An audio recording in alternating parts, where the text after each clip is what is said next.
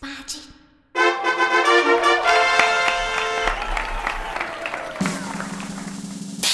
嘿嘿哈哈，十八般武艺，扎背当马，九弯十八拐。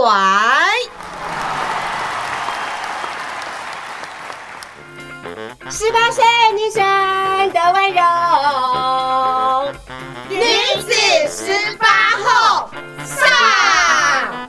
十八岁以后，哪怕惊涛骇浪，都能海阔天空。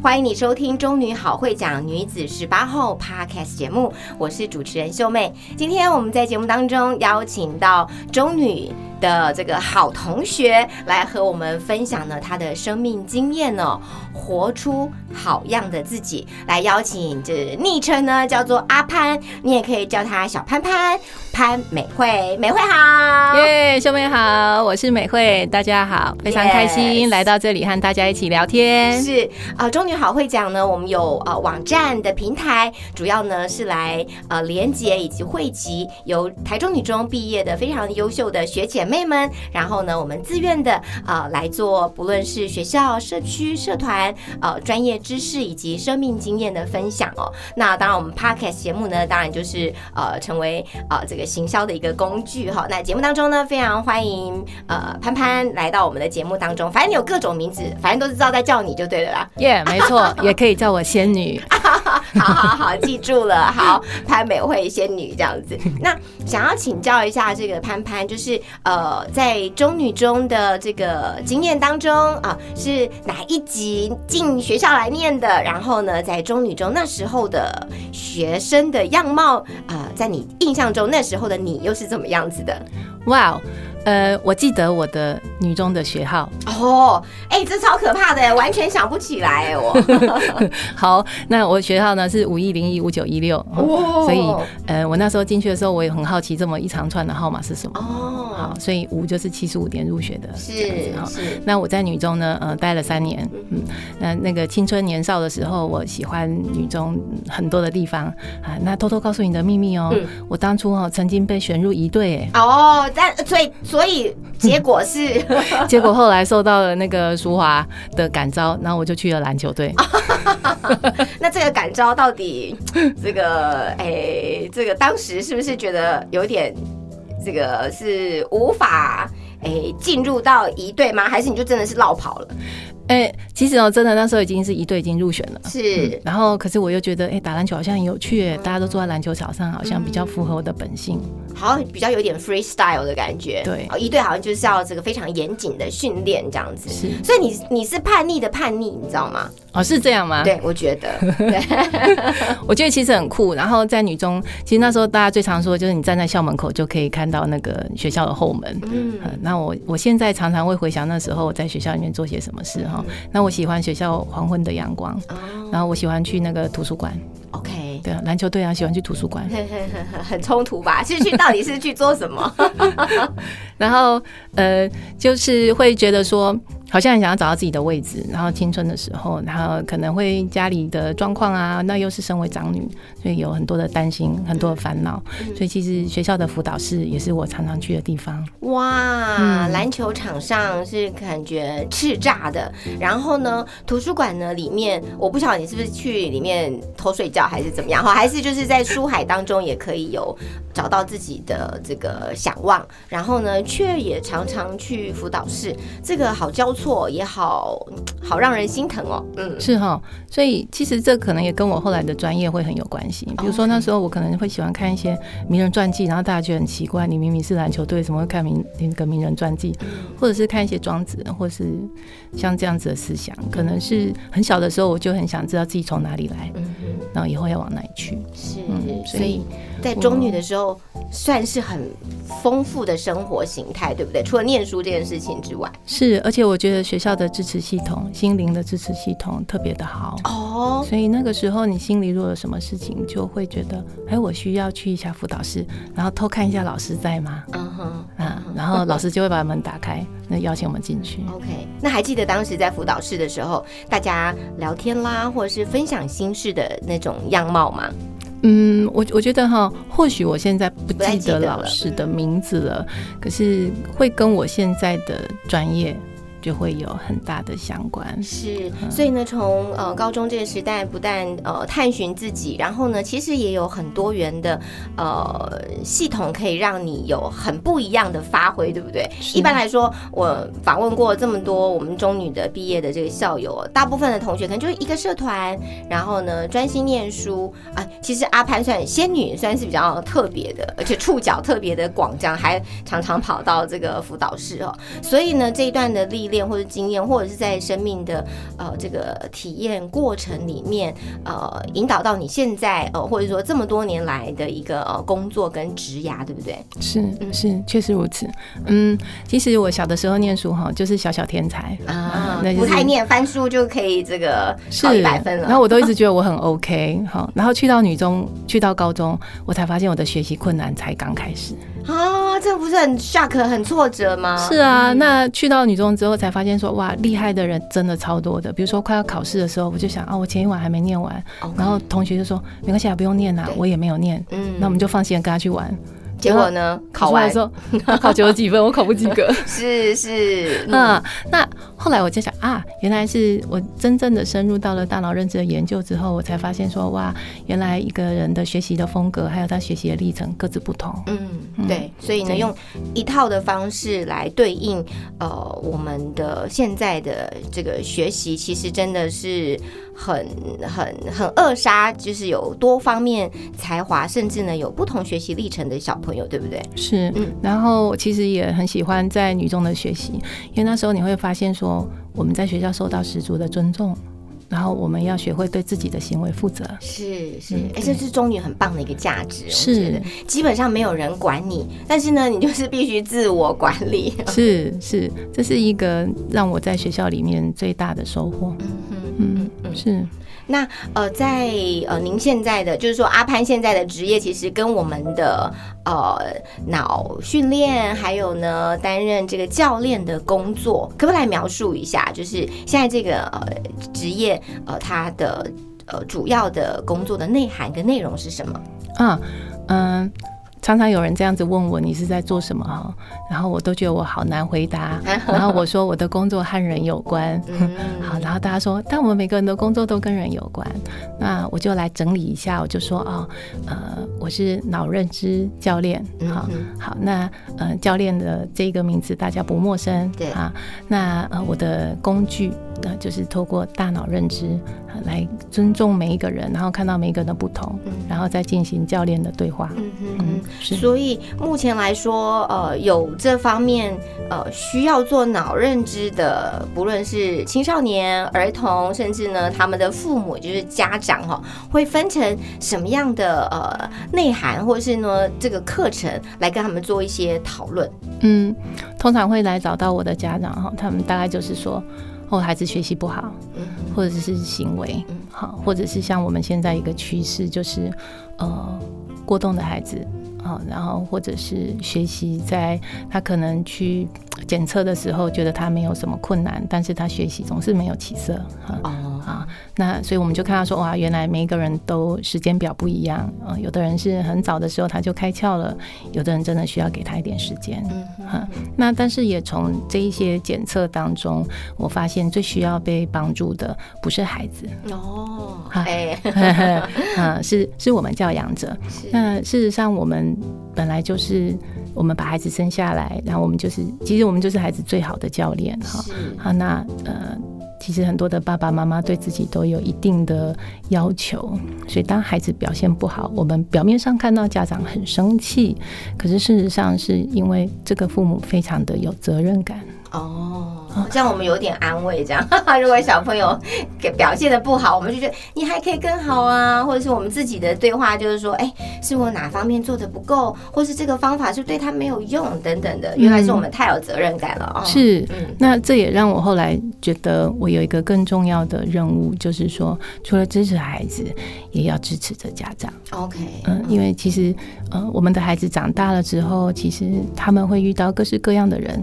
如果我们现在能够更支持多一点的家长，其实也为我们的孩子们将来铺路，因为他们将来也会遇到跟我们一样有共同语言的伙伴。嗯，对，我觉得这很重要。那呃，在陪伴这么多这个青少年、儿童还有家长的时候，有没有一个呃你的发现，就是说到底现在的家长是过度担心，或者说他们缺少这方面的呃认知，好，或者是说就呃孩子的角色来说，就是身为一个教练，对于呃家长或是对于呃儿童青少年，怎么样可以帮助他们呃更能够认识到这个。个别的差异之外，在他们的脑认知，呃，除了尊重差异化，那还有其他可以帮助的一些形态吗？嗯，应该是这样说哈。我的妈妈生了三个小孩，那我生两个小孩，所以我们的育儿经验里面的那个经验值。大概就是三或是二，是。可是有的现在就生一个，像我只有一个女儿。是哈，那你看，像我的奶奶，她生了八个孩子，有的家庭甚至更多嘛哈。或是我的好朋友闺蜜淑华，她是在家里排行老八。哇，所以呃，有一句话叫“老大招书养，老二招猪养”嘛哈。那如果生了很多孩子，就放养了，对不对哈？那所以其实我觉得经验值就变得很重要。嗯，那像我们现在的所有的专业科目，可能各种科系都有。但是好像没有专为父母开的这个，可惜哦。对啊，是。那嗯，所以其实爸爸妈妈就凭借着他们呃从小原生家庭来的这样子的观念跟他们的学习，那那就是他们的秘籍。嗯，对，这是他们这一辈子最棒的啊，就传给我们。但是如果说他能够有机会再更多一点经验值，更多一点锻炼啊，或许我们遇到孩子发生了这个状况的时候，他就会知道说，哦，他其实并不是特殊的案例。嗯，他其实，呃，所以很多时候我们就遇到很多专家，我们觉得孩子这个问题很严重了，可是专家看起来好像很淡定，嗯，所以其实我也常常会跟家长说，我们遇到孩子有什么状况的时候，第一个是家长要先淡定。你才能帮孩子做好的决定。哇，这个今天的金句之一哦，就是家长要先淡定，然后呢，才能陪着孩子呢，呃，一起来呃做决定。是是，对，有时候是家长太紧张，或者是家长自己没办法接受，或者自己的那一关过不了，更何况要到这个孩子的身上这样子。是啊，所以在呃这个后续的这个职涯里面。呃，有没有一些让你印象深刻的一些事情？尤其是可能家长的认知跟孩子的表现，然后怎么样在这个他们的冲突当中，或者说在他们的互动当中给予帮助？嗯，是有的。嗯，我其实很喜欢哈。嗯，我在这个我的专业路上有两位导师。那一位呢，就是来自中华良生教育的呃创办人，他叫赖翠婉老师。嗯，他有一个非常强的专业，就是透过指纹跟掌纹的判读。那呃，他其实是一个幼教界的前辈啊，所以他其实就是一路一步一脚印的来做很多一对一的采访。所以我的工具里面也是一样。好，那嗯，我们就会看到说。说孩子他生出来的时候，他本来在呃他的先天他就已经有他的配置的功能了，那家长也有，所以其实我们要从理解的角度帮助家长。然后很多时候，我印象最深刻是有一位单亲爸爸，然后他觉得他的孩子状况真的很不好了。那他来咨询的时候，我就跟他讲说，嗯，其实孩你的孩子是非常优秀的，那他一点问题也没有。那我说爸爸，其实你要不要多一点时间放在自己的身上？那爸爸说我没关系，我的孩子比较重要。哦，哇，好像很多家长也是这样的心情哎，对不对？嗯，可是其实我有一个很巨大的感动，就是你看到这爸爸这么的爱孩子，嗯，他他一定就是那么的爱，他才会那么的着急。对，对，所以后来我就觉得说，嗯，如果能够有个工具，然后快速的。然后让家长就是知道他跟孩子当下的状态。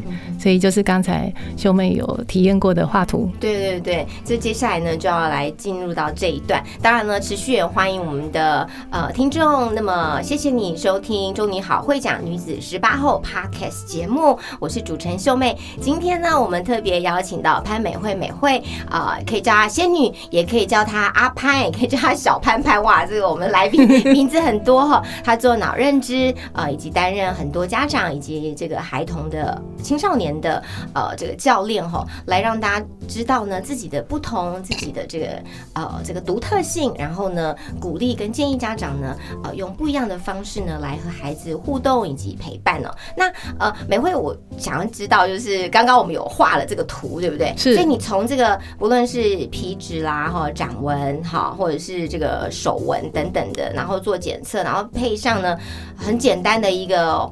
画，哎，这个一分钟你就可以知道这个人的个性是吗？嗯 是他当下的状态，没哦错当下的状态是嗯但是我们人生当中可能还是有很多的变化嘛，跟不一样，是在这个历程里面。是，那呃，他是这样哈。刚才我跟秀妹分享到的，就是呃，我一直以来就是现在自己的使命，呃，就是建立教育的共同语言啊。其实我们从小到大，我们每一次到了学期末的时候，老师给我们成绩单上面，大家就会有评语，对，对不对？哎，来，秀妹分享一下，以前你你有记不记得老师给你都的？记得，都只有四个字：品学兼优。哎，怎么小一到小六都长这样？可不可以有别的啊？大拇哥点赞点不完，嗯，好，那这就是呃，比如说像我，我最常的叫做那个不专心，哈，是哦，嗯，是的。然后我妈妈常常就是好，那她就给我很多专那个呃暗示，叫不专心嘛。好好，那什么是教建立教育的共同语言呢？就是说，我们能不能有一个工具，然后透过量化啊、比如说嗯、考试就会有一个成绩嘛。哈好，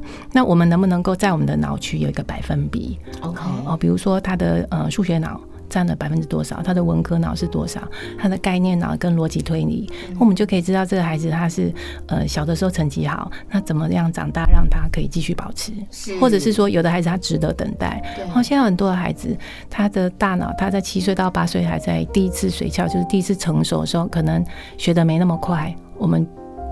可以给他时间啊、呃因为其实我带过很多学生啊，小学一到四年级之前，呃，叫做扑龙宫，对啊，好像很懵懂懵懂哈。嗯，可是没想到，你知道吗？他青春期以后就变得好厉害了，对对嗯，所以这样子的量化的研究呢，呃，就变得非常重要。所以我在这个是，我当初开始研究的时候，是我女儿还咬着奶嘴，三岁，她现在已经二十岁了。哦，所以是一个我真的是用大脑认知来养小孩的一个奉行者，这样子看到。那因为已经有上千的个案是一对一访谈的结果，所以我就看见了说，哦，好，呃，像这样子的呃研究是，其实我很厉害。可是我如果要跟别人讲，别人可能还是很多问号。对，嗯，那如果透过画图，大家就是看得到、摸得到的了哈。那我又可以很容易的讲解给大家听。嗯所以其实你今天体会到的画图，是因为我前面已经有的研究的千。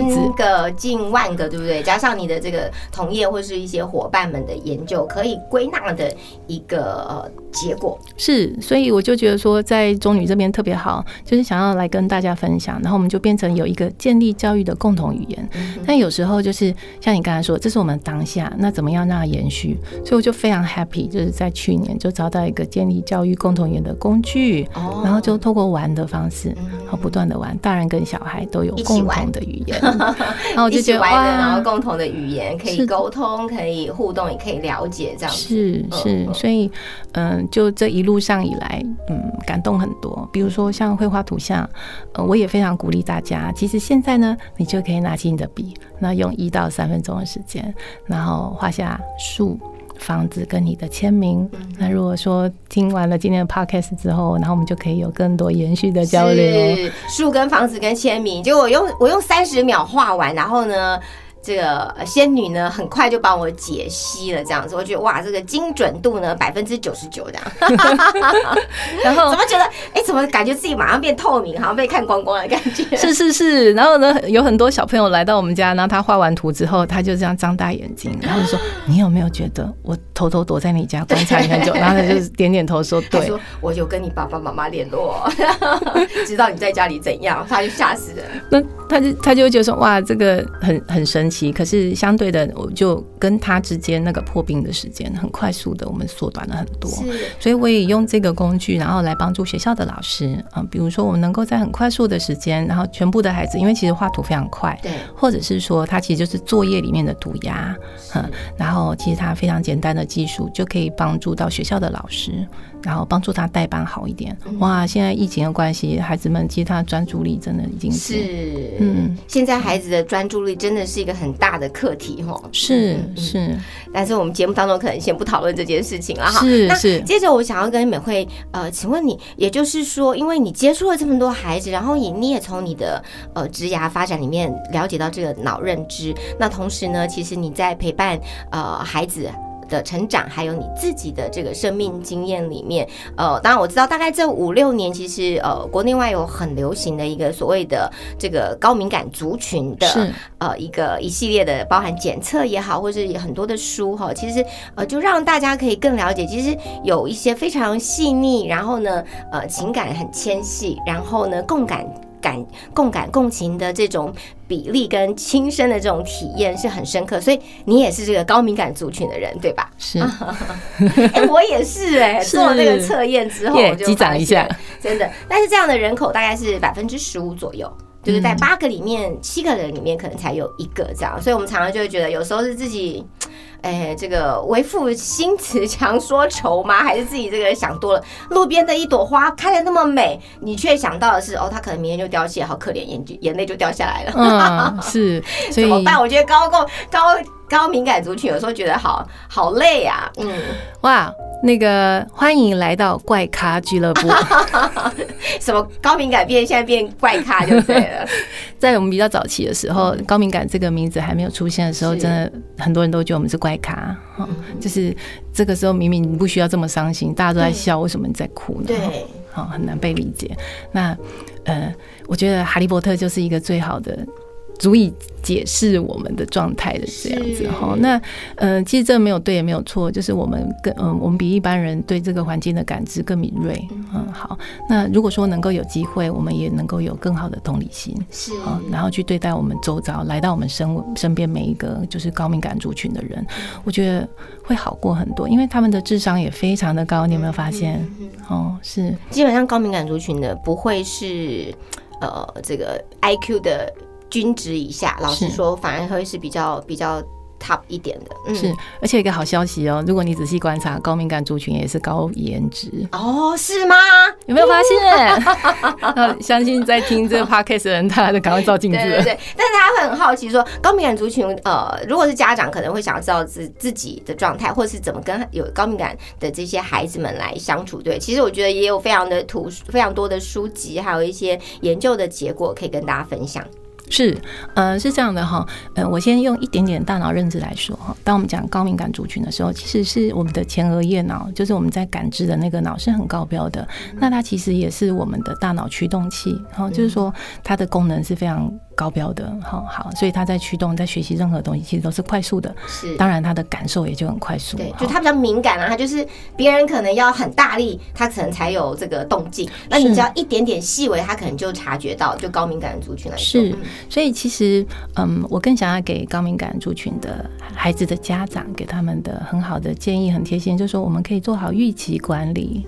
哦，预期管理，嗯，是，就是说呃我们可能到某些场合，比如说妈妈要去美容院，那那个音响都开得很大声对，可是那种嘣嘣嘣的声音，对高敏感族群的孩子呢，就会特别的，呃，就是感到备受威胁。对，压力很大。嗯，然后他高敏感的孩子，他们需要很多时间思考，所以如果我们行程有异动，哈，那就要先告知，不要瞬间就跟他说走，我们去哪里，哈，那大家可能容易发现，像这样状况都很容易引起孩子的情绪，就是比较紧张一点，或者是是有一点不知所措这样子，是就是先安排好的是时间预期管理，很好哎、这个提醒很重要。嗯，是像以前我们自己不知道嘛，那高敏感族群的人呢，是那个想到就想到什么就做什么，嗯哼哼，所以给我们自己也是一个很好的呃提醒，就是说给自己也要做好预期管理。那才不会说面对了很多状态可能不如我们预期的时候，然后我们就又用情绪来面对。是。其实高敏感族群的人最需要学习的就是跟自己的情绪相处。对对对，我常常会觉得说，先把自己搞定了哈，然后呢才能知道呃怎么去跟外面来互动这样子。是那常搞不定的就是自己这样。是啊，所以我们常常就说哈，那个呃，让孩子争气，然后你很生气的亲子对话术里面最重要的就是彼此了解，哦然后做好预期管理。嗯哼，做好预期管理的提醒。那呃，美惠其实在我们这一次的这个呃谈话里面，跟大家分享里面，其实还带给我们一个讯息，就是其实你想要呃成为这个活出这个最好样的自己的这句话，怎么样来定义你的人生啊？为什么你的目标会想要说，哎、就活出好样的自己？哇，真的哈，哇，讲到这个，讲到这一段，昨天我听到的时候，我是第一个呃第一次跟来宾电话联络，我就已经嚎啕大哭了，这样。嗯，是哈，是啊，哇，这要从哪里说起呢？其实这十几年来哈，我的爸爸在我三十七岁的时候离开了地球哈，那那个过程就是最后的阶段，我这样子陪着的时候，那高敏感族群的人常常都会。因为这个，他没有办法走出来，我就走了十几年啊。那当然，在外在的时候，我们看起来就是很棒嘛，每一件事情都活得很好，这样，然后每件事情都做得很到位。嗯，好，那到了今年，我就觉得说，在这个值得纪念的日子的时候，我不要再用伤心度过。嗯呃，我相信父母是希望我们活出一个很好的样子。对对，所以就在那一天早上，我就对着天空，然后说：“爸爸，我要活出快乐的日子，在每天的这一个这一天的时候。”然后秀妹的邀约就来了。哎、真的是很巧，这样，这也令我想到我的爸爸。我爸爸是在我二十一岁、二十岁的时候就过世了，但是呢，他就是我心目当中的英雄，他就是这么帅，然后就是这么的。爱我们这样子，然后我我也是啊，我大概十多年来，我都会觉得哦，很难过，很难过这样子。是，那后来我才发现，我爸爸也是高敏感，哦高敏感是会遗传的哟。哦，嗯，连我的两个小孩也是。那我女儿她今年二十岁，嗯，她很小的时候哈，她是比如说我们到一个比较呃郊外的地方哈，或是像她现在长大了，去一些比较像海边啊什么地方玩，她其实她的那个共感的能力很强的时候，有时候她就会情绪变得非常的不好控制。嗯，所以我刚刚也提到了预期管理，就会跟孩子说你要开始明白，但这并不是恐惧。而是说哦，我能接纳原来我状态是这样，那我也能跟人家跟分享说哦，我的状态是这，那请大家多多包涵。那因为我儿子呢，偷偷告诉你哦，他身高一八五，哇，现在高三，OK，果然是高颜值，然后呢，各方面条件都不错，他小的时候他就是有亚斯伯格倾向，是。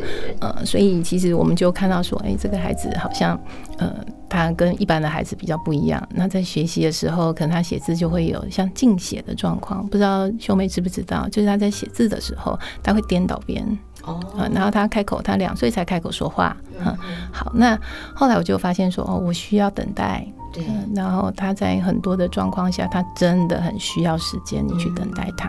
嗯，那也是因为我们这样子一家三代，好那我就发现说，呃，其实我在养育他们的时候，以一个单亲妈妈来说，要负担的压力那么大的时候，我常常会情绪暴走。对，如果孩子这么爱我，他给我很多的容忍的时候，哈、那我就会回过来再看看其他的高敏感孩子他们发生了什么事，然后也很庆幸，因为我的研究，然后才发现说，哇，嗯，这个好样的自己，是因为我们先接纳自己跟别人好像不大一样，是。好，然后可能没那么优秀，好，那再来就是可以好好的对待旁边的人，是，哇，这个分成这个三阶段，对不对？是。第一个先认识自己，了解自己，然后呢善待自己，然后呢才能够呃和周遭的其他人有呃彼此尊重，然后良好的互动。是是，所以非常感谢，就是呃那一天的宣誓，然后特别有能量。是，呃，活出好样的自己，也跟大家来分享哈。那呃，想要请美惠呢，在节目的最后来跟我们的这个小学妹们，也就是现在如果还是十八岁的这个正在中女中念书的学妹们啊，会给他们什么样的建议呢？哇哦，太好了，嗯，叫做 All is well，OK，每一件事情都非常的好。fine，真的然后在你真的需要找人说说话的时候，哈，好，来好好的，我们把自己的配得感活出来。你是值得，哈，当你需要说话的时候，你值得有人来听你说话。嗯嗯，就是呃，我们是值得的，然后呢，值得被爱的，值得被尊重的。对，不不管你现在是十七岁、十八岁，只要你需要，记得那个中旅的辅导室那个门都为你敞开。是，然后呢，还有一个，呃，如果呢回到这个十八岁小小的美惠，在我们的周女的校园，现在的美惠想要跟当时十八岁的美惠说什么呢？哦，我跟当时的小仙女说什么？你长大会变成大仙女吗？会，我 我我会冲过去抱着他、哎、哦我这里可以再多说一个吗？其实因为我前一阵子需要呃，呃就是有一个研究，好，然后就必须要去户政机关把我的出生证明申请出来，你知道吗？发现了什么秘密是吗？是的，哦超级感动，你要把卫生纸准备好。那个糟糕了，我申请出来之后，像我我们这个年纪哈，那出来的时候不是电脑版本，是手抄版。是嗯然后我就看到那个字迹，我就好熟悉。然后我就看，我就捧着那个我的出生证明，然后我就对着他说：“你好啊！”就是一个五十三岁的小美惠，然后对着出生一个多月的那个小美惠说：“你好，很高兴我又看到你了。”然后就抱着他，很意外，我还发现那个写出生证明上面的那个资料？啊，，对，真的。嗯哎、你知道为什么是爸爸的字吗？因为妈妈在坐月子啊，或者在家里哦面忙小孩，所以只有爸爸有空去户政事务所报户口啊。哎，那我也要赶快去找一下，这样。嗯，然后就觉得好像那个回到未来的那个场景，跟爸爸相遇了。对，然后还和一岁的这个小仙女宝宝相遇，这样。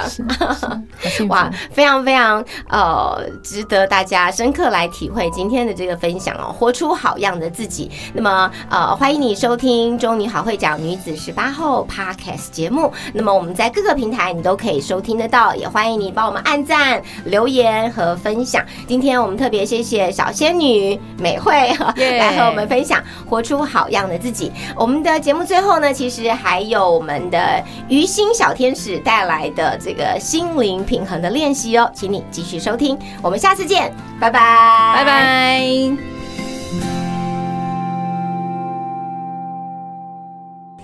亲爱的女子十八后听众朋友，又来到了琉璃心 mindfulness 的时间。今天要来问大家，不知道有没有心情烦闷的时候？如果有的话，可以试着倾听身体的声音。当你烦闷的时候，请试着先喝口水。让自己补充一些液体。这个时候，你可以试着按压自己的锁骨。通常呢，头部跟颈部的淋巴液要回流心脏的时候，都会经过锁骨下静脉。所以说，当你按压锁骨的时候，你自然而然就会感受到有一种舒缓的感觉。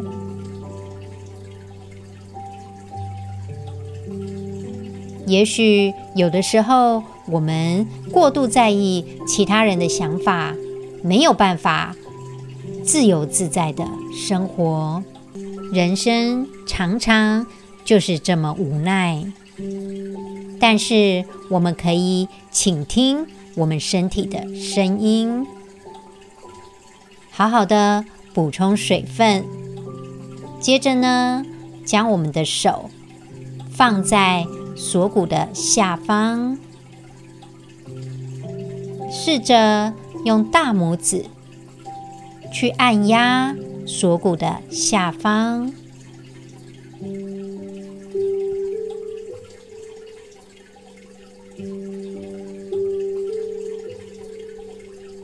我们试着用双手去按压锁骨的下方，开始按压十秒钟。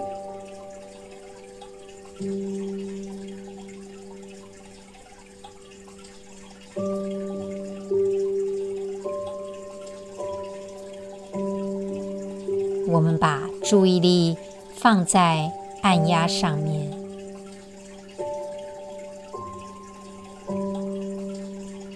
如果可以的话，你可以调整自己喜欢的力道。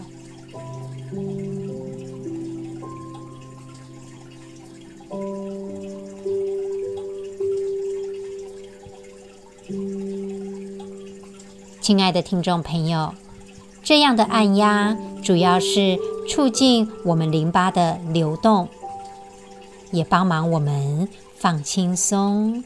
亲爱的听众朋友，常常我们没有办法去掌握周遭的世界，但是呢，当我们烦闷、紧张的时候，可以试着按压锁骨的方式，让自己舒缓。祝福女子十八后的听众朋友们顺心，我们下次再见喽。